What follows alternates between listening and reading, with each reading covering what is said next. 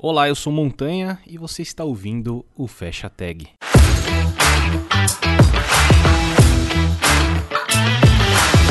O nosso convidado de hoje é o Paulo Monsores. E aí, cara, tudo bem? Como é que você tá? Tudo ótimo, tudo tranquilo. E com você? Muito bom, cara. Primeiramente, muito obrigado por aceitar o convite, participar aqui de um episódio comigo, bater um papo. E para quem não te conhece, por favor, se apresente. Obrigado. Primeiramente, o prazer é todo meu. Eu, eu, eu, eu adoro ter esses bate-papos. Eu acho que é a comunidade ganha, todo mundo ganha, eu aprendo um, monte e eu gosto de conhecer gente, cara. Falando, falando um pouquinho de mim, como você falou, meu nome é Paulo Monsores, cara. Eu nasci em São Paulo, mas cresci em Curitiba. Passei boa parte da minha carreira é, em Curitiba. É, tô fora do Brasil aí fazem sete anos, cara. Morei quatro anos na, na Alemanha, em Berlim. Aí, como diz o poeta, né, a vida é muito curta para aprender alemão. Aí eu me, me mudei para o Canadá é, atualmente eu sou diretor de engenharia na Vtex. É, eu, eu, eu tô based aqui no, no, no, Canadá, né? A Vtex ela tá com, com, com o approach de é, digital by default, então tenho, tenho passado aí por umas experiências bem, bem incríveis aí com um time super distribuído aí pelo, pelo planeta. E meu foco é, é, é, é gente, trabalho com tecnologia, mas o que eu gosto mesmo é de, de gente, como colocar essas, um bando de gente junto e aí para ter um impacto global na, na área de e-commerce. E isso bem animado, cara. Sou bem animado mesmo, cara. Energia, energia no alto. Muito bom, cara. É isso aí. Bom, legal. Você falou que tá há mais de sete anos aí fora do Brasil. E me conta um pouco como que começou então essa trajetória aqui no Brasil. É, sei lá, você pode voltar o quanto você quiser aí, desde que você começou a mexer com tecnologia ou sua primeira experiência com isso? Claro, cara, eu desde muito cedo comecei a mexer com computação. Com 14 anos eu fiz um curso técnico. É, é, isso por influência do meu pai. Meu pai, na, na cabeça dele, assim, ah, não. Todo jovem tem que fazer um curso técnico. Curso técnico é bom, é bom para o futuro, não vai machucar ninguém. E aí eu fiz técnico em informática. Então, com 14 anos eu comecei a ter contato com computação. E, cara, aí eu fui fazer faculdade, né? Eu fiz a, é, tive a oportunidade de estudar na, na, Federal do Paraná, onde eu cursei sistemas de informação, aí fiz pós-graduação, iniciei o mestrado, é, acabei dando aula na, na, na, Federal como, como, como professor, aí pós. Então, em paralelo, quando eu saí da faculdade, é, é, é na minha época, né? Eu estou até achando engraçado agora que eu já, eu já tenho idade para falar na minha época, né? Na minha época de, de, de TI aqui no Brasil, cara, é, principalmente em Curitiba, você tinha duas possibilidades. Ou você ia trabalhar em banco, que em Curitiba o banco HSBC era o lugar, né? Tinha ExxonMobil, ou você ia trabalhar para uma consultoria que ia trabalhar dentro do banco. Então, não existia ainda uma cultura muito forte de produto, né, de, de produto de tecnologia no Brasil. E isso me frustrava bastante, cara, me frustrava muito, porque a vida de trabalhar com um projeto, ela é, ela é desgastante. E você não, você não trabalha num projeto cíclico, né, você não vê aquele crescimento, é toda hora é coisa nova. Claro que é muito bom, que você aprende bastante, mas também você não vê aquele, aquela evolução né, que você vem trabalhando em empresa de produto. Aí, por causa disso, eu falei: será que é isso que a vida tem para mim aí, profissional, cara? É, será que é isso?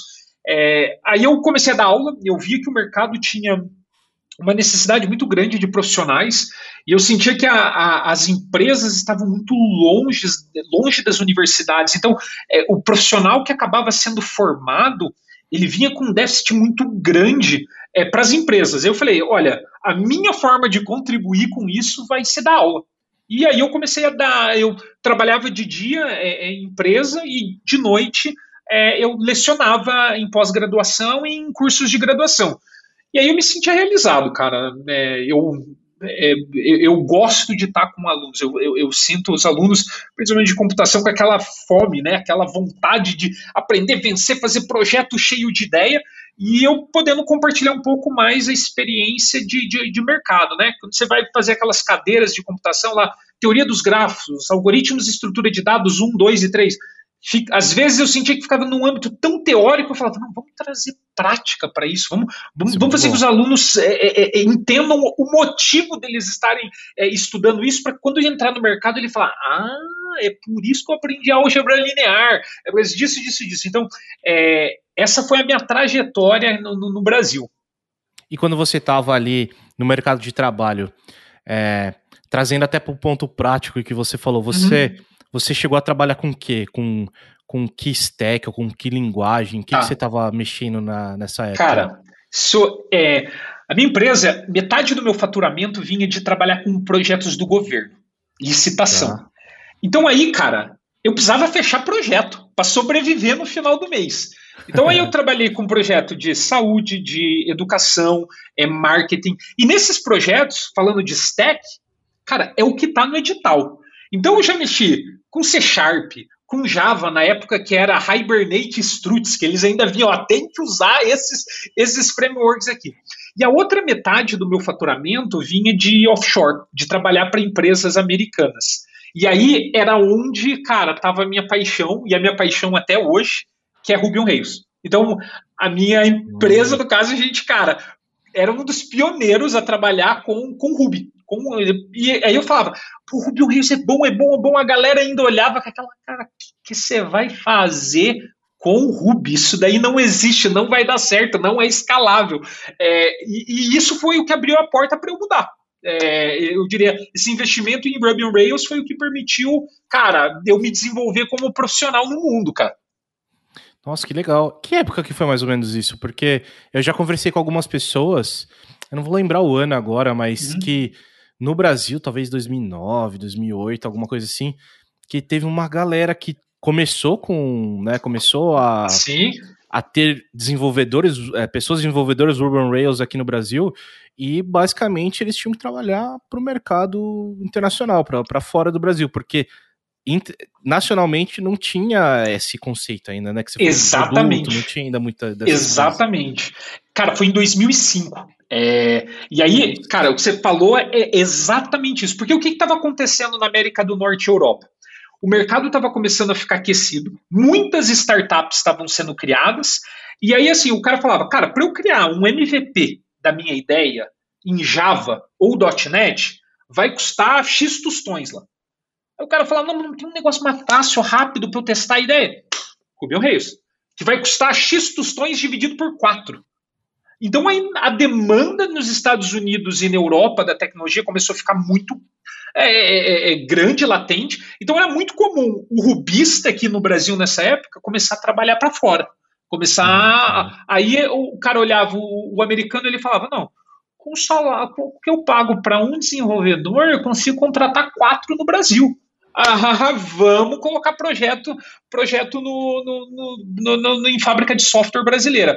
Então, isso daí eu conseguia ter um equilíbrio de faturamento legal, aonde eu queria ir com o governo, né, de em licitações, e aonde eu queria ir para iniciativa privada. E você estava na correria no dia a dia, hein? Trabalhando o dia todo, tendo essas duas, esses então, dois lados diferentes e ainda lecionando, né? Exatamente, era 16 horas por dia. E aí, aí esse outro foi o outro negócio que foi um estupim ali para falar, eu acho que eu preciso mudar meu estilo de vida, né? Eu tinha acabado de casar com a minha esposa e a gente mal se via. Ela também trabalhava com TI, é, mas ela decidiu ir para um, uma, uma, carreira mais corporativa. Ela trabalhava na ExxonMobil, né, com gestão de, de projetos, e ela viajava muito implantando SAP. E uhum. aí eu trabalhando, a gente falou, olha, eu acho que a gente casou para ficar junto, né, para se ver, né, para conseguir ter uma refeiçãozinha junto, pelo menos três vezes por semana. E aí a gente falou, opa, vamos ver nossas possibilidades, vamos rever nossas possibilidades. E aí foi nesse momento que vocês decidiram então sair do país? Então, aí a gente tava conversando, cara, e aí por causa do Ruby, eu fui contratado por uma consultoria num projeto em Londres. Tá. E aí eu tava lá em Londres, cara, tranquilão, fazendo meu Ruby on Rails. Cheguei lá. Na... É, também foi engraçado, quando eu cheguei na imigração lá em Londres, o cara, o que, que você veio fazer aqui? Eu falei, eu, eu tenho uma, um trabalho para fazer. Aí ele, tá, você trabalha com o quê? Eu falei, ah, eu sou engenheiro de software, programa. Aí ele falou, em que linguagem você programa? E eu já meio olhei assim, falei, opa, eu falei, em Ruby. O cara olhou para mim, o que, que é Ruby? Falei, nossa, eu falei, ah, você também... tem tempo para eu te explicar? eu falei, cara, que, que é programa? É que eu tenho, eu tenho um projetinho aqui que eu queria fazer, assim, então Exatamente. Aí fiquei lá, cara, e do nada, cara, é, eu recebi uma mensagem no LinkedIn de um recruiter falando: Ó, oh, a gente gostou do teu perfil, aí parece que você tem bastante experiência com, com Ruby. Eu tenho uma proposta aqui de uma empresa aqui na Alemanha, em Berlim, para você vir como Senior Rails Developer. E aí, topa conversar? Falei com a minha esposa, minha esposa, bom, você não está fazendo nada, né? O não a gente já tem. Cara, participei do processo seletivo, participei do, porque aí é, é, um processo longo, né? São cinco fases. É, uhum back-end, é, é, arquitetura de review, coding, nanana, cultural fit. Cara, veio uma oferta. Aí eu olhei para minha esposa e aí, vamos, vamos encarar. E, cara, não pesquisei nada de cidade. Não, a gente falou, bora, de sim. E aí, cara, em um mês é, veio meu visto, eu desmanchei minha vida no Brasil, pedi exoneração, pedi para sair, deixei os projetos tudo rodandinho, rodandinho em um mês eu, eu tava chegando em Berlim, cara. Caramba, e a gente tá falando aí do que? De talvez 2013, por aí? 2015. 2015.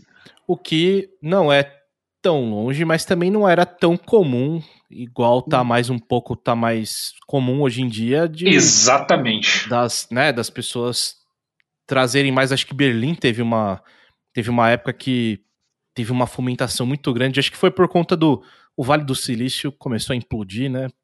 Isso, e aí foi exatamente. Berlim, acho que virou o segundo Vale do Silício, assim, começou na exatamente. Europa, o Vale do Silício da Europa. Exatamente, virou um... Quando eu cheguei em Berlim, tava começando... A primeira coisa, eu falei, cara, o que, que eu vou falar? Eu não falo alemão, cara. Aí o cara falou, uhum. para trabalhar com TI em Berlim, o que você não vai falar é alemão. ele falou, eu te desafio a achar um emprego de TI em Berlim que fale alemão. A parada é falar inglês lá. E, cara, verdade, cheguei lá, era inglês. Era inglês para trabalhar, inglês, inglês, inglês, muito estrangeiro. É, e muito startup, cara, muito startup. Eu fui trabalhar numa empresa que tinha oito pessoas. Oito pessoas. Então, é, é, era a ideia, e, e, é aí que você começava a ver a, a, as oportunidades, né? O cara conseguia investimento é, de ideia. O CID lá era muito fácil de conseguir. Então o cara conseguia um milhão de uhum. euros, dois milhões de euros só para rodar a ideia dele. Era muito fácil. E aí, como ele também não queria queimar esse dinheiro, o que, que é stack fácil pra, e rápida para a gente construir? Ruby. Então aí, cara, é, chovia de oportunidades lá, lá, lá, em, lá em Berlim. Ainda não estava chegando. A, o, o, o, que eu gosto de, de do, do brasileiro é Cara, você chutou uma pedra, não interessa o canto do mundo, saem oito brasileiros. Mas eu, eu chutava umas pedras lá em 2000, final de 2015, 16, ainda não caía. Mas depois começou um boom, justamente pelos salários altos do Vale do Silício é, e a escassez de negócio. Opa, vamos para a Europa, que o salário é mais baixo. E a qualidade de vida ela é, ela é diferente, mas ela é muito boa. É, então, cara, aí eu tava bem na época em Berlim, cara, que o mercado começou a ficar aquecido demais. Para as pessoas que estavam procurando crescimento rápido, num curto espaço de tempo, eu, eu acho que eu fui agraciado, porque eu, eu cheguei em Berlim é, como senior developer Cara, e quando eu saí de Berlim, quatro anos depois, a minha última posição, eu era diretor de engenharia de uma big tech gigante na, na, na área de e-commerce, da né, Wayfair. E assim, cara, foi um salto em três anos. Claro, eu tinha Caramba. minha bagagem de gestão do Brasil, mas eu tive que me provar lá no mercado, porque o, o, o alemão ele também é meio desconfiado, né? Ele, ele olha ali, hum, não sei, é, é é Brasil, não te conheço e tal. Então eu tive que me provar. Então era muito fácil. Eu saía de uma empresa e para uma outra um pouquinho maior, a outra um pouquinho maior, um pouquinho maior, e aí consegui entrar numa, numa tech grande de, de, de Berlim, que, é, que era o Wayfair, para trabalhar como diretor de engenharia. Cara, foi, foi uma jornada assim sensacional de ver esse mundo de startup e aí começar um mundo um pouquinho de, de, de, de big tech. Foi, cara, experiência assim você está na dúvida, devo ir para Alemanha ou não para viver esse ambiente tech? Eu falo, cara, vale 100% a experiência. Total, cara. Esse mundo de startup é muito acelerado, né? Hoje eu trabalho numa, numa startup, né? Eu não sei qual que é o conceito real de startup, se é o tamanho, se é, se é o mindset que eles usam, qual que é o conceito real, mas eu, eu trabalho numa startup e, e realmente a velocidade e a questão de você dobrar a cada ano e tá sempre em crescimento e tá sempre buscando o próximo é, o próximo investimento, o quão vai crescer a, a, a parada dos unicórnios, né? E até você comentou o CID, né? Para quem não sabe, e aí você pode explicar também melhor, o uhum. CID acho que é, tirando o investidor anjo, é a primeira, como se fosse o primeiro, o, o, primeira fase de investimento ali, né? Exatamente. Acho que, acho que eu lembro que era um milhão de dólares. Você falou que era um milhão de euros também, que é o Isso, exatamente. Exatamente. É aquele primeiro. É, é, só que o que eu vejo no Brasil, não sei se é, é o cara, quando vai tentar um primeiro investimento aqui, claro, agora está dando uma mudada, mas não, na época você já tem que ser lucrativo, você já tem que ter um plano de negócio, negócio, operacional rodando. Tipo assim, você já tem que ter um negócio successful. Não é chegar, olha, eu via na Europa, cara, uhum. cara com PPT, uma apresentação do PowerPoint, e era isso que o cara tinha. Você e, pegou e, bom, fundo, né? é, eu falava, vai, vai, vai, vai, vai, vai. Eu falava, cara, meu Deus, que, que, que, que, né, que dinâmica louca, que dinâmica louca. Aí é claro, né? Eu acho que o, o desafio, o, o, que eu, o que eu sinto que o lado negativo também disso era. Tinha muito founder, cara, é, criando empresas para vendê-la. E não pensando, uhum. cara, eu quero resolver esse problema, é esse impacto que eu quero ter, é aqui que eu quero crescer. Não, era a gente, ah, não, a gente começa com o seed, né, que é o primeiro investimento, depois a gente vai para um próximo, que é uma série A, depois uma série B, aí eu acho que vamos vender, vamos vender, que aí eu não quero mais fazer isso, eu começo outro. Então, é, hoje eu já vejo um, um mercado de você fazer a tua vida, né? Começando um negócio, dando um tapinha nele e vendendo. Então, é, é. aí você tem que cuidar bem é um aonde, é, aonde você quer, aonde você quer se aventurar, né? Total, é um negócio, é um negócio, é. Tem muita e, e, tem, e tem também o lance da pessoa, né? Da, das empresas que, que estão investindo nisso. E tem até uma.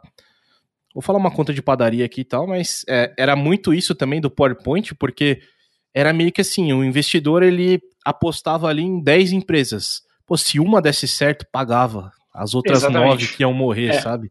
Exatamente. Então, por isso que era tão fomentado assim, né? Exatamente, exatamente. E aí também tem aqueles negócios que o, o, o empreendedor estava desesperado, né? E aí o cara vinha com pouco dinheiro, uma alta porcentagem. Então, é, eu, eu, acredito que as, as, empresas que se organizaram melhor, tinham uma visão um pouquinho mais a longo prazo, sabiam que, que eu, a, tendência delas é, é, subsídia é, eram maior, é, maiores nesse, nesse investimento. E aí a, a, competição por talento também era algo. Em Berlim era. Era, era surreal. uhum. Você recebia mensagem no LinkedIn, cara, toda semana. Mas toda semana, do tipo, vamos conversar, vamos fazer, vamos fazer, vamos fazer, vamos fazer. E aí, agora já está um pouco diferente, mas na época que eu estava em Berlim, é, o, salário era muito mais baixo que a América do Norte, né? Mesmo ganhando em euro. O salário uhum. hoje já não está tão tão simples assim, ah, teve uma super valorização, né? Principalmente agora com o, o Covid, né? Deu, um, deu uma, uma inflacionada no, no mercado, então você já pode ver surgindo outros hubs dentro da Europa. Por exemplo, Portugal, é, a estratégia até para a economia dele de Portugal crescer foi abrir para capital estrangeiro. Então já começa o Portugal já começa a ser uma opção onde salário é mais atrativo para as empresas, que o custo ainda não está tão alto, mão de obra extremamente qualificada, então já é um outro hub. Holanda também é um outro hubzinho Nossa, de, de, tá... de, tecnologia na, na, na, na, Europa. E aí, assim, fábrica de software no leste europeu, aí tem um monte de opção, né? Aí, então, assim, é, é, é, um, é um ecossistema muito interessante, cara, muito interessante. Você tava brincando de jogar uma pedra e sair brasileiro, hoje na Holanda lá, se você tropeçar, vai sair uns pais, hein? Porque, nossa, uma galera que eu, que, eu, que eu comento, assim, que eu converso, tem muita gente na Holanda hoje. E, e a Holanda teve uma época, não sei também, em 2016, talvez por aí, é, a Booking, né, era muito grande lá na Isso. Holanda. E ela importou muita gente. Ela, ela acho que foi uma das responsáveis, assim, por, por criar esse cenário grande de Exatamente. tecnologia lá na, na Holanda. E hoje, hoje é isso aí que você tá falando, que, que, que você passou na Alemanha, hoje tá acontecendo na Holanda. E aí até uma coisa que eu brinco, E aí você, pô, você ganharia muito dinheiro nessa época aí, hein? Se você comprasse casas lá, né? Porque o mercado imobiliário nesses lugares aí. Então, é, a, uma coisa que é interessante de ver o comportamento, cara, eu, o, eu vi que o europeu ele não tinha. Assim, eu fui criado numa cultura, cara, que falou, eu, eu falei, eu queria casar. Aí meus pais, só vai casar se comprar tua casa própria. Tem que estar, tá, tem que. Tá, quem quer casar tem que ter casa, né? E você che chegava na Europa, a galera era muito desapegada em, em, relação a comprar, porque era inacessível. Então a galera aluga. É a grande parte da população alugava, alugava, alugava. Mas como começou a chegar, cara, muita gente de tech já começou. Hoje eu converso com o pessoal é, que chegou comigo naquela época, tá todo mundo comprando casa. Porque é, é, é, a opção de financiamento começou. Quando eu cheguei na Alemanha, cara, não existia financiar. E, e isso não. Você queria financiar, o alemão ele olhava e falava: hum, não. Cara, hoje você vai 72 vezes, juro zero, não tem problema. Já, já mudou o comportamento da, da, da sociedade.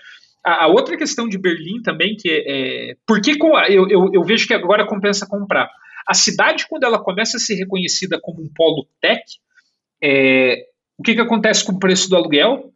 Cara, dispara. Ele fica in, insano. Que foi o que uhum. aconteceu em São Francisco lá, né? Que ó, as, as pessoas que moravam em São Francisco, elas não conseguiam mais afford né, o, não conseguiu mais bancar o aluguel porque o salário, porque disparou, porque é uma cidade tech, então a, os proprietários subiram porque eles queriam atrair esse pessoal.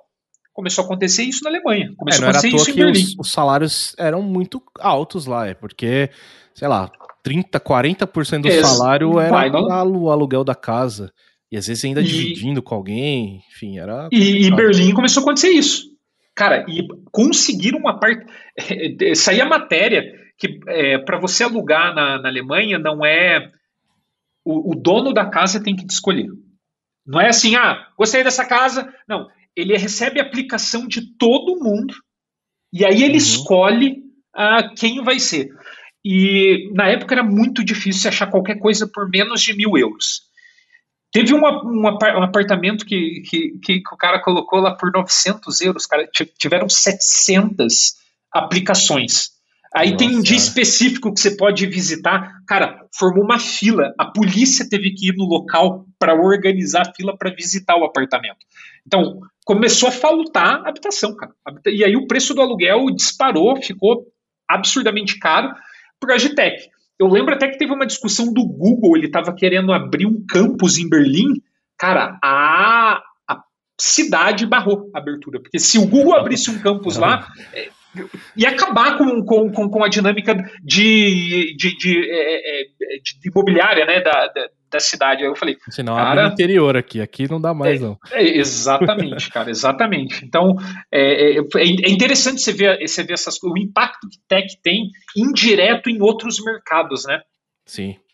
Acho que a gente está falando de Europa também, acho que Dublin ali também tem bastante coisa, mas eu acho que não é não é em Dublin, é alguma cidade próxima ali que também tem polos Google, Microsoft. Ah, sim. É, é, a, o, todas elas ali, Dublin é, o, é, o, é um bom QG é, para a uhum. Europa dessas empresas, é Dublin.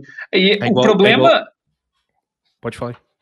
Não, o, o problema que eu acho de. O que não é, acho que tão atrativo em Dublin é o clima, né? O clima e o custo, que ainda, querendo ou não, é, é extremamente alto e o salário não acompanha. Aí que é, é, é um challenge ali.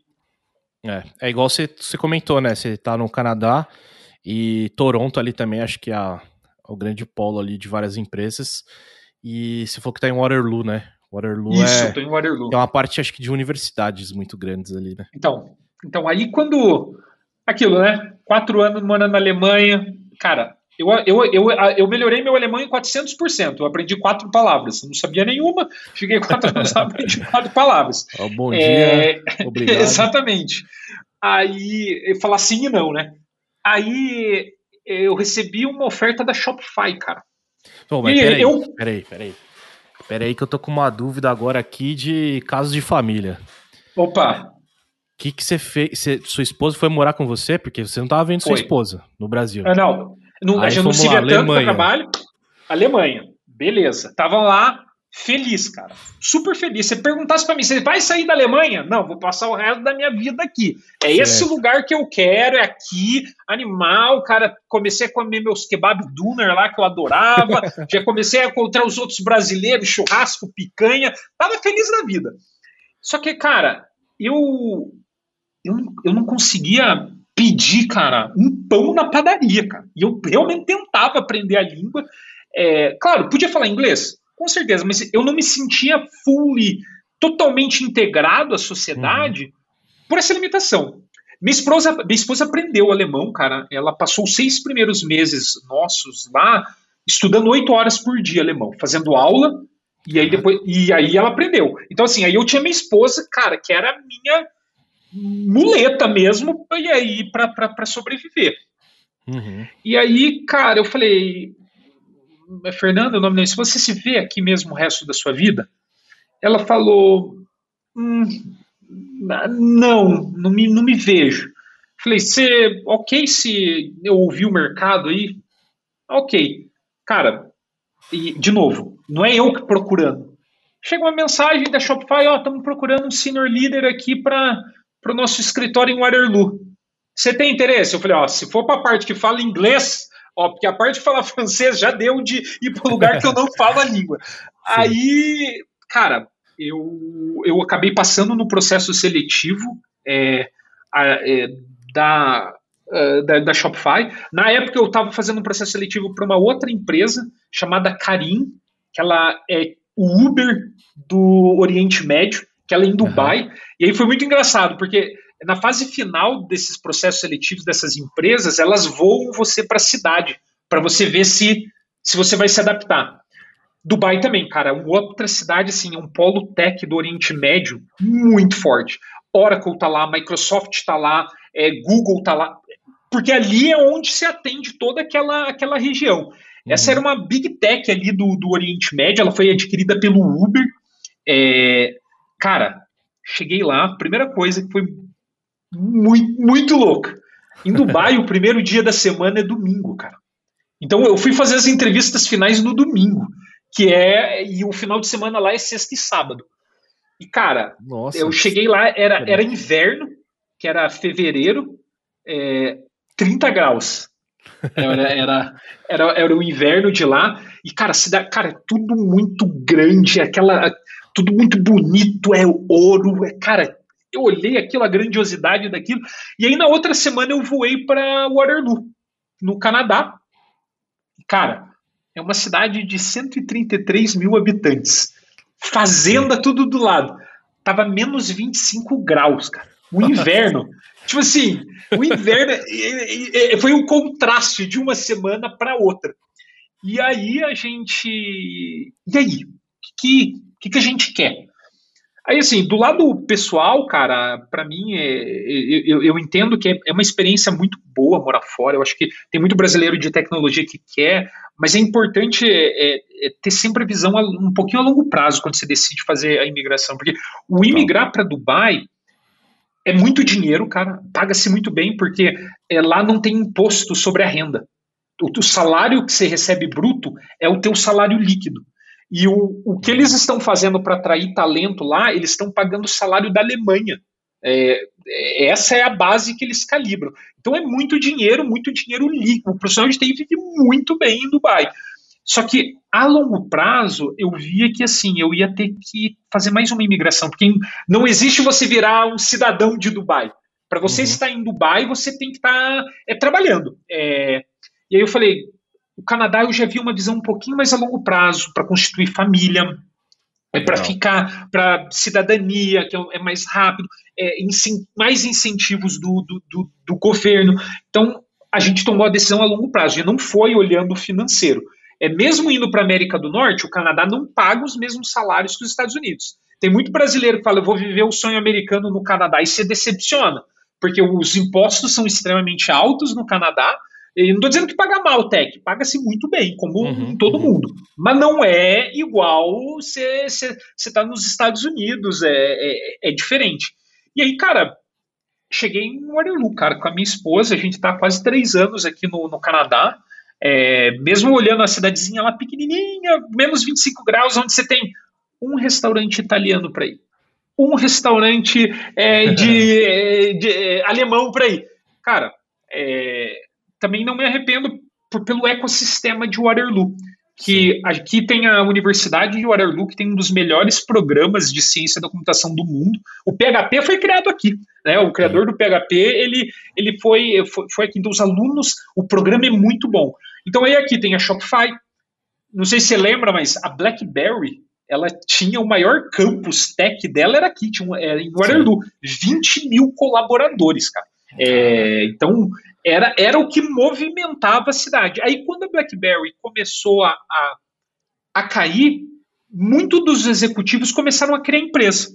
E aí a, Square tem tá aqui é, que, de pagamentos. Aí os unicórnios canadenses, tem um monte de unicórnio canadense aqui em Waterloo, que é a Clio, é, tem a, a, a, que é outro unicórnio, unicórnio estão tudo aqui na, na, na, na, região. Então é uma área tech por causa disso é, muito próximo de Toronto, eu estou a uma hora de Toronto, e aí muito próximo de Nova York. Tem muita empresa que abre escritório em Waterloo e fala, ó, o salário de Nova York é extremamente alto em tech, então, vamos abrir lá para cima em Toronto, Waterloo, que uhum. um, um, um, voo de, de, de, de Toronto para Nova York é duas horas.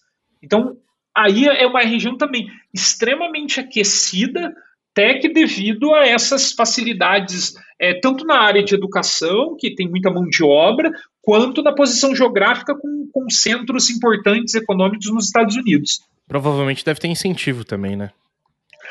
Tem, tem, tem, tem, tem, tem bastante incentivo. E aí também tem aquela outra questão, né? O conseguir, o conseguir founding aqui, cara, é também não é não é aquele aquele problema, cara. Então, e aí assim, profissionalmente eu, eu tinha o desejo, cara, de trabalhar na empresa que tinha a maior aplicação Rails do mundo, né, cara? É, uhum. e aí a, a, Shopify ela é uma referência na área de, é, de Ruby, então eu pude ver, aí eu, esse é, foi o segundo time executivo daí que eu, que eu participei, é, é, é, e aí, cara, foi uma experiência, uma experiência bacana, e aí, cara, eu do nada a Vtex bate na porta, e aí que aí começou aquele, sabe o boom do Brasil de empresa de produto, unicórnio aqui, unicórnio lá. Aí a Vtex começou a bombar, crescer, crescer, crescer, crescer. Paulo, vamos bater um papo, eu tenho uma posição e tal aqui. Aí eu falei, vamos, vamos. E quando vamos, você fala Vtex, foi no caso do Brasil ou do Canadá? Ou... Então, essa é uma história muito massa. É, foi a, a gente gosta que todo mundo tem o a, é emancipado para contratar, cara. A gente gosta de incentivar. Cara, seja o developer, seja o product manager, a tá no LinkedIn, tá conversando. Um product lead aqui da, da Vtex mandou uma mensagem: Ô oh, Paulo, tem uma vaga. É, ele viu que eu era brasileiro. Tem uma vaga aqui no, no, no escritório de Curitiba é, para o engineer manager. Topa bater 30 minutos de papo comigo? Aí eu. Ah, eu vou bater um papo. Eu, eu vou falar não educadamente, porque eu estava numa posição já de, de, de, de senior management, é, é, bem numa posição executiva, mas eu vou bater um papo. Vamos ver o que, que vai dar essa conversa aí. É interessante aí você falar isso, cara. É muito interessante, porque tem muita gente que deve receber propostas parecidas e simplesmente falar um não. E legal você trazer isso de falar assim, pô, legal, eu vou. Eu sei que, tipo, ele tá, tá fazendo um convite para mim, que é até é, menos do que do uhum. que eu uhum. tenho hoje, do que eu quero alcançar, enfim. Mas eu vou lá conversar. Legal você trazer isso, porque vai, então, vai abrir a cabeça daí de muita é, gente. É, é, sabe o que, que é, é, é? A galera fala muito, ah, você tem que movimentar teu network. Cara, isso é movimentar o network.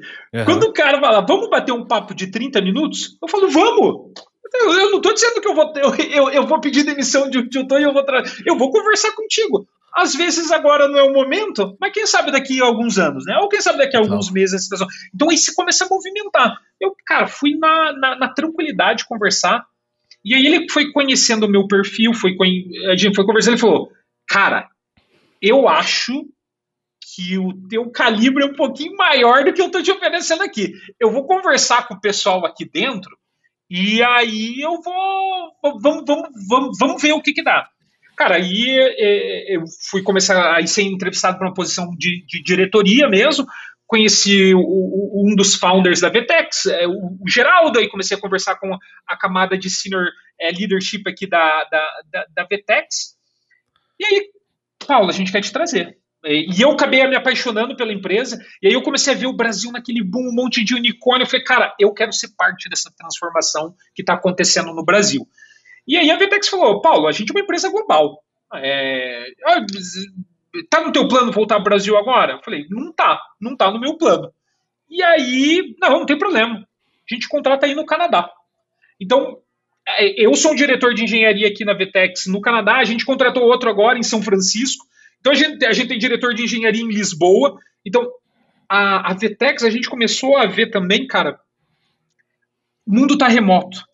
Vamos nos beneficiar desse pool global de talentos para que a gente construir um time, cara, um super time, cara, um time de alta performance mesmo, com pessoas que já têm mais experiências de mercado, que a gente consegue mesclar com as pessoas que têm muito contexto de VTEX. O VTEX é uma empresa de 20 anos, né, cara? É, então, cara, tem sido uma experiência muito bacana, muito bacana essa questão de, de cultura global e aí de ver uma, uma empresa brasileira, cara, em 32 países, é, é, é, cara, sendo referência na área de e-commerce, meu coração enche de orgulho, cara. E aí me enche de orgulho também ver tantas outras é, é, unicórnios sendo criados, startup, a, a, cultura de produto, ainda que ela ainda não esteja madura no Brasil, mas esse movimento que aconteceu nos últimos dois, três anos, cara, eu tô, eu tô apaixonado, cara, apaixonado.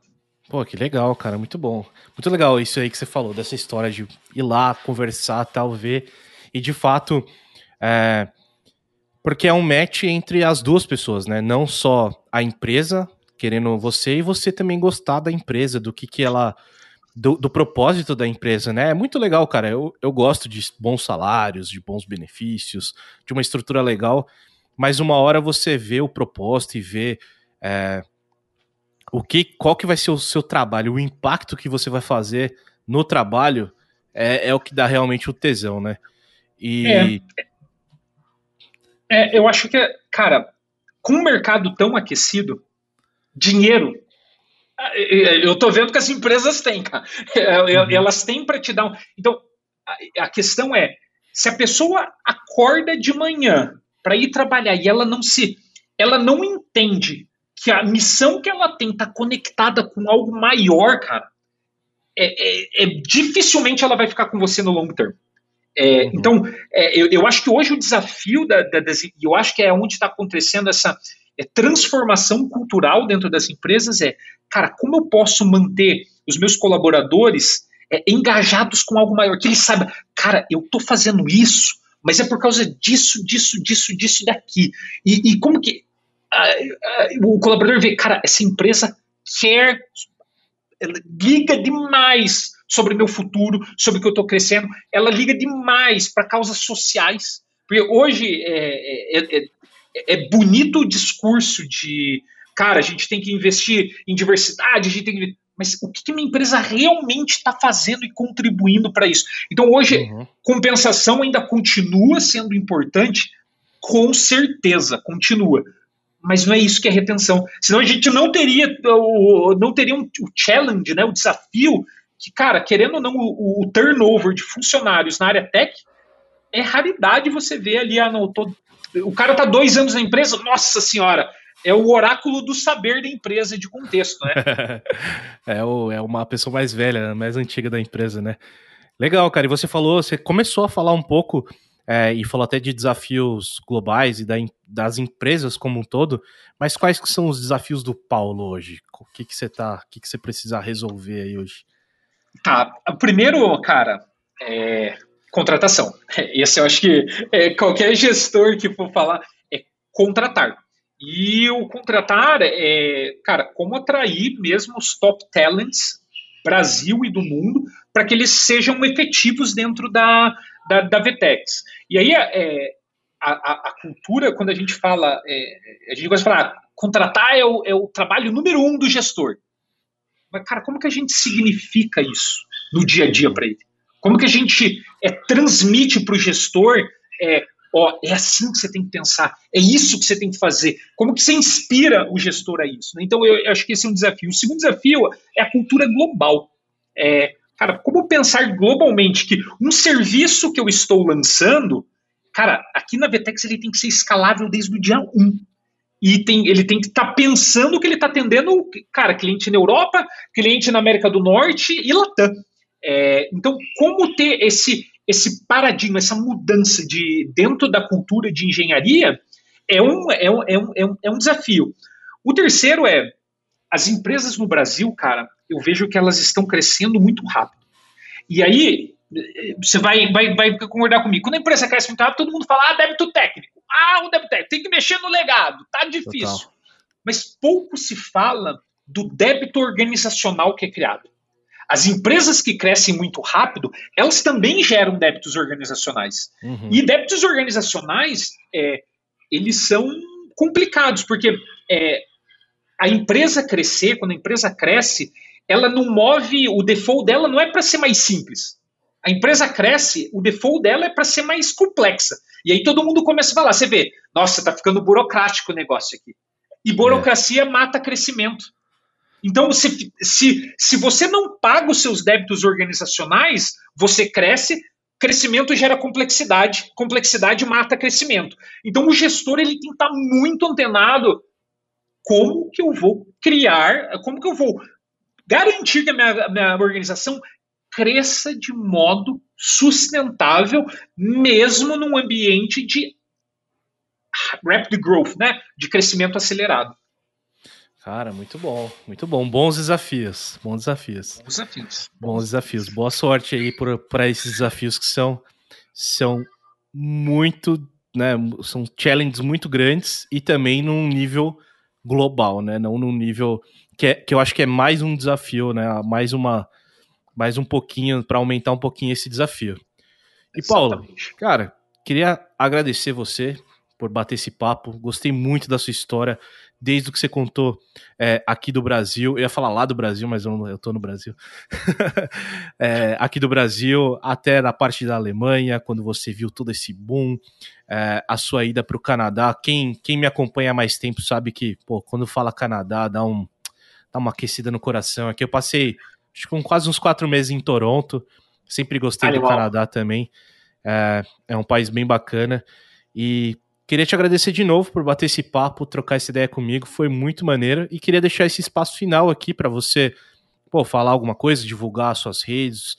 É, o espaço é seu, fica à vontade. Primeiro, muito obrigado pelo convite, eu adorei o bate-papo.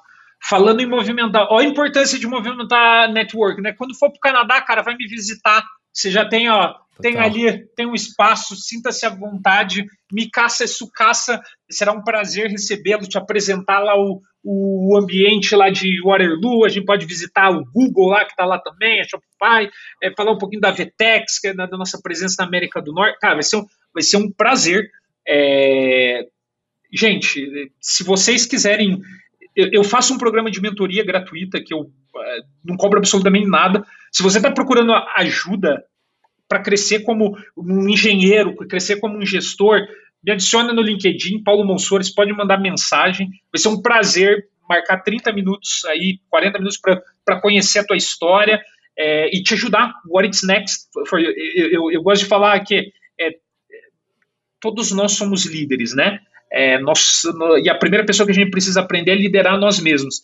E aí tem aquilo, toda vez que um líder fica melhor, todo mundo fica melhor. Então, assim, manda mensagem, eu, meu tempo é, é, é para isso. É, não, não, não seja tímido. Eu vou, vai, vai, vai fazer meu dia ficar mais iluminado. Muito bom. Temos vagas na Vetex também? Aqui, assim, a gente é, a gente é igual, igual coração de mãe, sempre tem vaga aqui. A gente sempre tem vaga para mais um. Se você está procurando um challenge global é, numa empresa brasileira, cultura de autonomia e emancipação, cara, aqui é o lugar. A gente tá, tá, tá contratando back-end, front-end, todos os níveis, managers, senior managers. Se quiser trabalhar diretamente comigo também, meus times estão contratando aqui de conversational commerce, de data. Manda uma mensagem também, podemos bater, bater um papo. É, vai ser um prazer falar mais sobre a Vtex, apresentar os desafios globais que a gente tem aqui. Depois do nosso IPO, a gente tem desafios ainda mais, é, mais globais, mais challenging aí nos próximos anos estou à disposição. Fechado, Paulo. Então, valeu, obrigado a todo mundo, obrigado você que está assistindo. É, os links que o Paulo falou vai estar tá aqui na descrição. Vou deixar também no site quanto na descrição do YouTube, se você estiver assistindo. Se você estiver ouvindo é, esse podcast, saiba que você pode assistir lá no YouTube. E se você estiver no YouTube e quiser um dia só ouvir, estamos também no Spotify ou em qualquer agregador de podcast. Beleza? Obrigado, Paulo. Valeu você também que está assistindo e até a próxima. Até mais. Até a próxima.